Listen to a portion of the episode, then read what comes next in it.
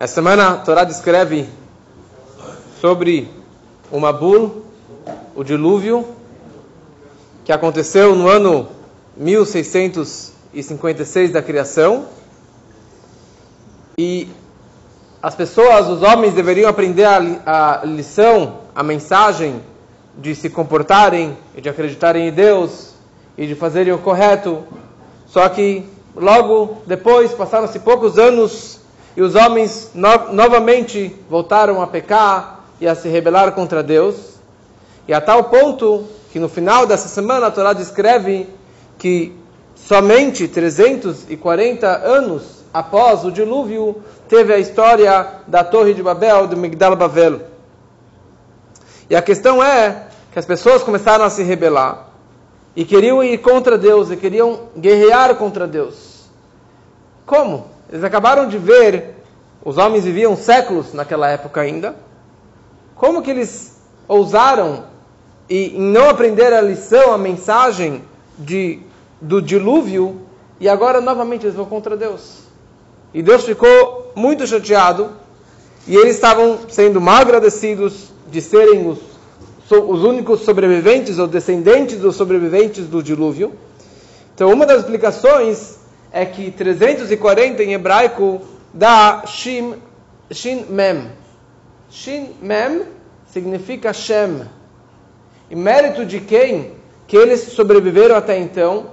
No mérito de quem? No, nome, no mérito de Shem, Sem, o filho de Noah, que foi um dos três que sobreviveram. Ele era o tzadik da geração e ele acabou protegendo toda a sua geração, e por isso que Deus postergou até aquele momento é, para não destruir, para não castigar aquela geração que estava construindo a Torre de Babel. Então, tem várias explicações interessantes. Uma das coisas que incentivou que eles construíssem a torre é que eles fizeram um cálculo, eles imaginavam que a cada 1656 anos haveria novamente um Mabul, um dilúvio. Então eles falaram: vamos construir uma torre muito alta que vai tocar no céu e dessa forma, por um lado, a gente vai se proteger lá dentro e vamos guerrear contra Deus. Construindo essa, essa torre, a gente vai guerrear contra Deus.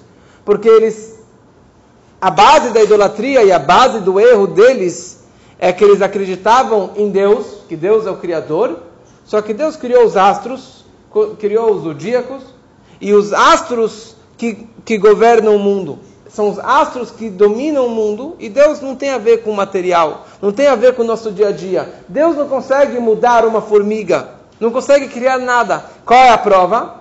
A prova deles era que Abraão vindo já era vivo, e naquele momento ele tinha 48 anos, e Abraão não tinha filho, ele só foi ter filho com 100 anos.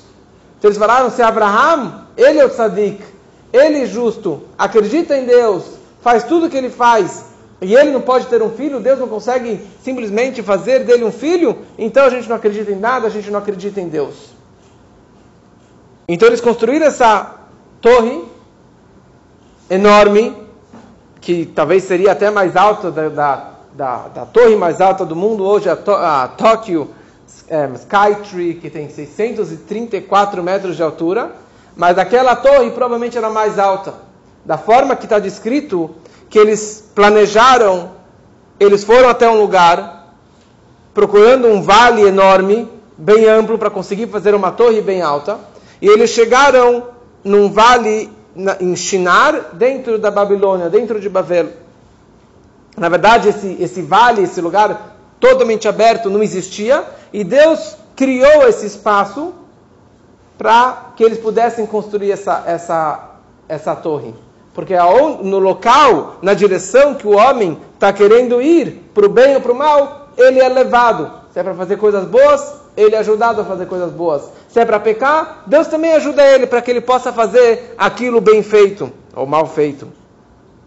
E naquele lugar não tinha montanhas, não havia pedras, então eles precisavam pegar da lama, do barro, da terra e construir é, tijolos. Então eles fizeram fornos e nesses fornos eles fizeram vários e vários tijolos e assim devagarinho eles foram construindo essa torre. tinham três grupos. Um grupo tinha o propósito de construir essa torre para é, se proteger, que se tiver mais um dilúvio, a gente vai se proteger lá dentro, assim que eles imaginavam. O segundo grupo, vamos subir até o topo dessa torre e lá em cima vamos colocar uma estátua, uma idolatria. E a terceira, e o terceiro grupo, vamos guerrear contra Deus. E por isso vamos colocar uma espada no topo dessa torre e assim a gente vai guerrear contra Deus. E esse era o plano dele, de colocar uma espada e uma estátua no topo da torre, e assim vamos, guerrear contra Deus. E ela era tão alta, e tinha duas é, escadarias. De um lado, é, do lado leste, as pessoas que estavam subindo, os operários estavam subindo com dois tijolos na mão, e do lado oeste, eles estavam descendo para pegar novamente o tijolo. E o que eles mais eles queriam era construir aquela torre. Então, se alguém tropeçasse e caísse da escada e morria, ninguém estava chateado pela morte do cara. Eles estavam chateados que eles perderam os dois tijolos e que eles vão perder a velocidade da construção dessa torre. E assim milhares e milhares de milhares de pessoas de todos os povoados ao redor vieram para a construção dessa torre. E Abraão vindo, ele passa por lá, e ele vê eles construindo essa torre. Fala, vocês estão construindo essa torre? A gente vai guerrear contra Deus, porque Deus vai destruir o mundo novamente. Apesar que sabiam que Deus fez o pacto, fez o arco-íris, que nunca mais vai trazer uma bula sobre a terra. Mas eles acreditavam que Deus iria novamente trazer uma bula. E Abraão começou a explicar para eles e começou a gozar deles. E eles gozaram de Abraão. Abraão tentou explicar alguma coisa, mas ninguém deu bola e Abraão acabou indo embora. Essa torre era tão alta que, quando ela foi destruída, ela foi destruída em três partes. Um terço foi engolido pela terra, um terço foi queimado e, mais, e um terço ficou é, intacto, ficou lá por, lá, por muitos anos. E, e, e o Medrash diz que quando alguém subisse nesse um terço que permaneceu, que não foi destruído, e ele enxergava Jericó, bem distante, ele via as tamareiras de Jericó, que eram muito altas, parecia é, gafanhotos, parecia formiguinhas, de, da altura dessa, dessa torre. E mais uma coisa, diziam que a pessoa que andasse ao lado dessa torre, ela podia andar três dias debaixo da sombra dessa torre que sobrou, não da torre original, do um terço que sobrou. Só para a gente imaginar um pouquinho da altura que era isso. E a questão é, por que Deus fez que um terço não fosse destruído?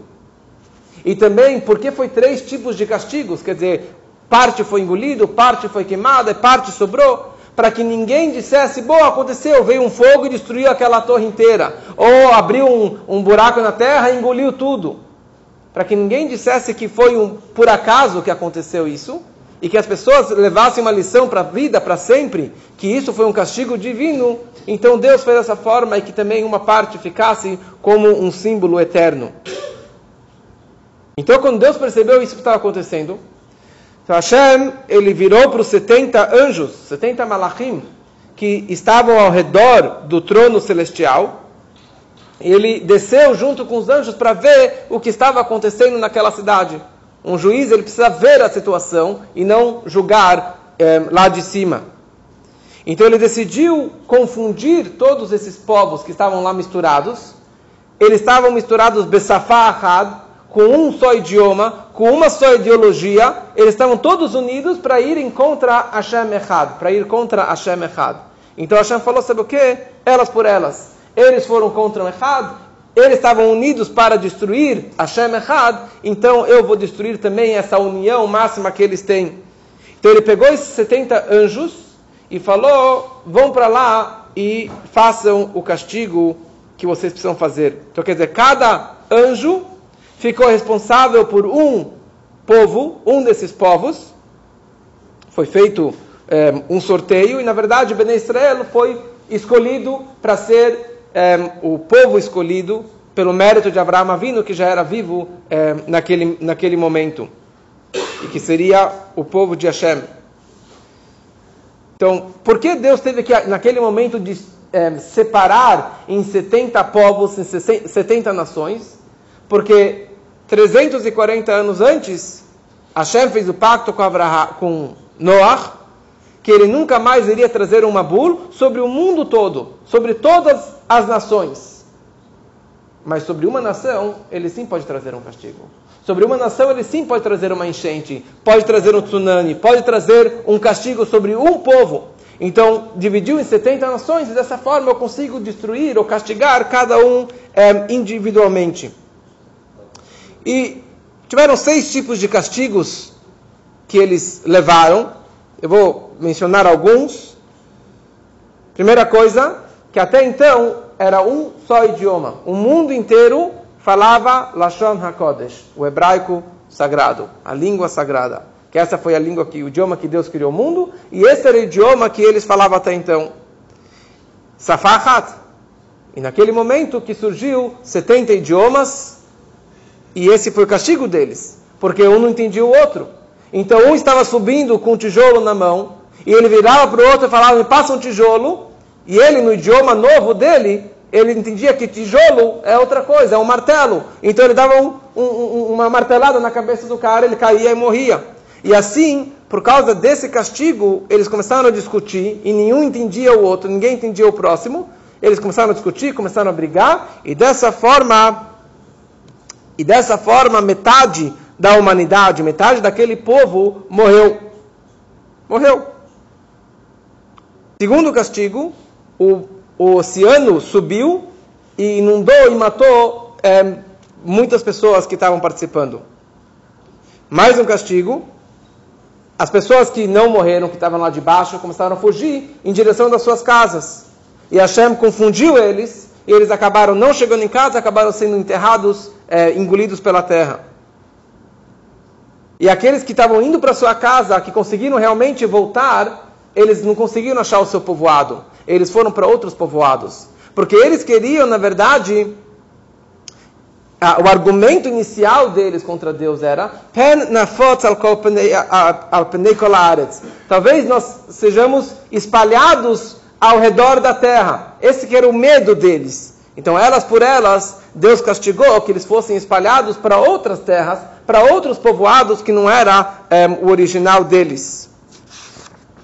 E mais um castigo, que toda essa geração não tem um Helek Lamabá, eles foram castigados, eles não têm a recompensa do mundo vindouro, um quinhão no mundo vindouro. Porque eles eram perversos e eles foram mais perversos, mais Rechaim do que a geração do Mabul, do que a geração do dilúvio. Porque aqui eles foram realmente contra Deus. Eles colocaram uma espada lá em cima para brigar contra Deus, colocaram uma estátua lá em cima para realmente ir contra Deus, eles já deveriam ter aprendido a, a, a mensagem. Então a questão é se eles eram piores do que a geração do dilúvio, porque não morreu todos. Porque o dilúvio destruiu toda a humanidade, e aqui na Torre de Babel não foi destruída toda a humanidade. Morreu grande parte da humanidade, mas não todos. Mas uma das explicações muito bonita que diz que Hashem, ele odeia a machloket. Hashem, ele abomina discussões e discórdias. E Hashem Ohev Shalom, ele ama a paz. Toda aquela geração do Mabul, eles eram ladrões, assassinos, relações proibidas, enganavam uns aos outros. Então não tinha união entre o povo. Talvez não foram contra Deus tanto, mas não tinha, não tinha nenhuma união, tinha muita discórdia, muita briga. Então Deus falou: Eu vou acabar com esse povo inteiro. Aqui na Torre de Babel, eles estavam indo contra Deus. Eles queriam guerrear contra Deus, mas eles estavam juntos. Safá, rato, varim, achadim. Uma, um só idioma, um só é, objetivo. Unidos, eles construíram aquela torre enorme. Eles tinham união. Pode ser contra Deus, mas eles tinham a união. Então Deus falou: Eu não vou destruir esse povo inteiro. Quer dizer, eu vou destruir parte deles, vou castigar, mas eu amo a paz eu não vou castigar eles. E que possamos aprender, quer dizer, que, que tenhamos muita união e que a gente vai junto com Hashem e dessa forma vamos trazer uma, uma grande redenção com a vinda de Mashiach em breve, se Deus quiser.